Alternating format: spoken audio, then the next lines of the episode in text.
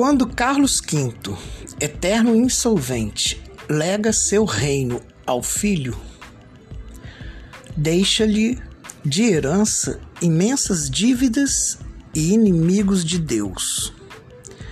Erradicar a heresia custa caro, mas pouco importa. A fidelidade ao seu juramento levará Felipe II a ignorar o laço que existe entre o dinheiro e a liberdade. Efetivamente, o controle religioso, as investigações inquisitoriais não são nada compatíveis com o comércio, que precisa de homens livres. Jamais se pôde vê-lo prosperar nas mãos de indivíduos atormentados pelo medo. Carlos V não ousou exigir a estrita aplicação de suas leis contra os heréticos em suas ricas províncias do norte. Compreendeu o prejuízo que teria a sua arrecadação se levasse sistematicamente para o nível da prática a sua vontade de pureza religiosa. Também deixou que se estabelecesse sem entusiasmo uma certa tolerância. Calculadamente, é condescendente e permite, pois, que os negócios desestimulem o fanatismo. Prova disso são os interditos, os famosos cartazes, onze vezes promulgados entre 1521 e 1550, ameaçando com pena de morte todos aqueles que se sentissem tentados pelas ideias novas e ímpias. Mas seu filho, Filipe II, defensor da honra de Deus e cativo de uma mentalidade missionária, fez pouco caso da prosperidade. Entretanto, se tivesse por um instante baixado seus olhos inquietos para a terra, teria tido todas as razões para alegrar-se, contemplando o desenvolvimento econômico dos Países Baixos, fiéis provedores do seu tesouro, que sua real falência de 1557 não afetou. A agricultura, a pecuária, a pesca utilizam as técnicas mais modernas e desenvolve-se numa indústria nova que concorre com a inglesa nos domínios da metalurgia e da tecelagem. Por sua situação geográfica, os Países Baixos constituem uma ligação entre o norte e o sul. Seus portos acolhem, estocam o trigo russo e polonês, os vinhos, o óleo, o sal da Península Ibérica, assim como as mercadorias do Novo Mundo, são distribuídos para a Europa a partir de seus antepostos. Essa atividade comercial acarreta a acumulação de capitais, de que se beneficia, em primeiro lugar, Antuérpia, a grande praça financeira do mundo.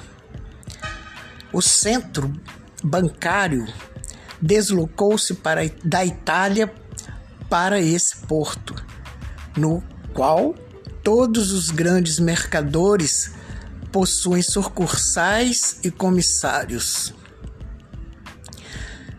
Guichardin recita, deslumbrado, a bolsa da cidade fundada em 1531, suas feiras, seus comércios, as especiarias, seus mercados e a magnífica imprensa de plantão.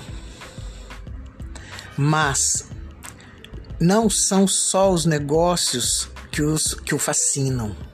Antuérpia é a cidade da liberdade de quase todas as liberdades econômica, política, cultural e, em menor escala, religiosa.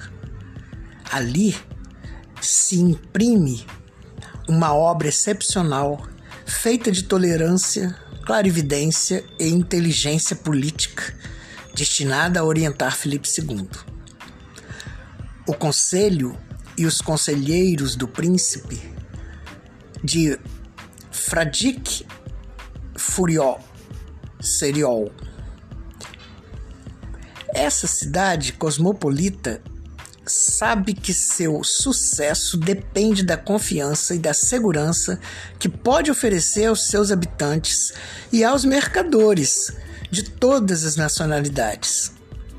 Os habitantes são, aspas, corteses, civis, habilidosos, prontos a aprenderem com o estrangeiro, ao qual se aliam facilmente, fecha aspas.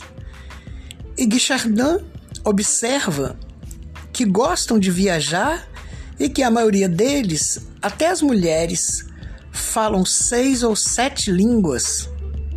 Assim, graças à sua abertura para o mundo, a cidade de Antuérpia está a par de tudo o que acontece, aspas, no resto das províncias do universo, fecha aspas.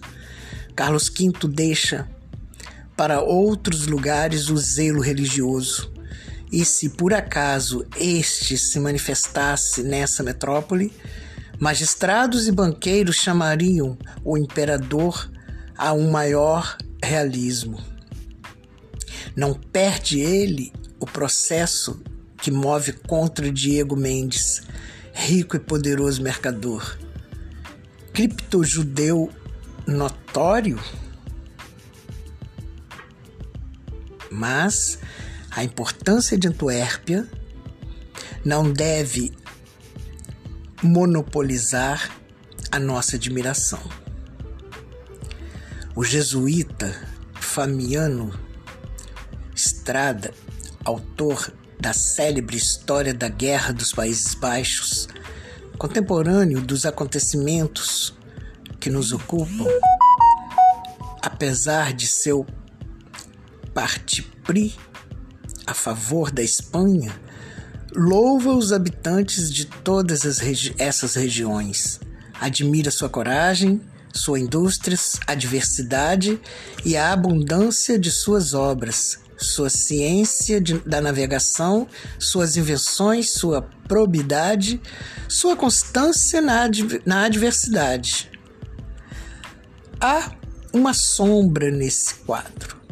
Aspas são mais ardentes do que o necessário na defesa de suas liberdades e julgam glorioso proferi-la a qualquer outra coisa.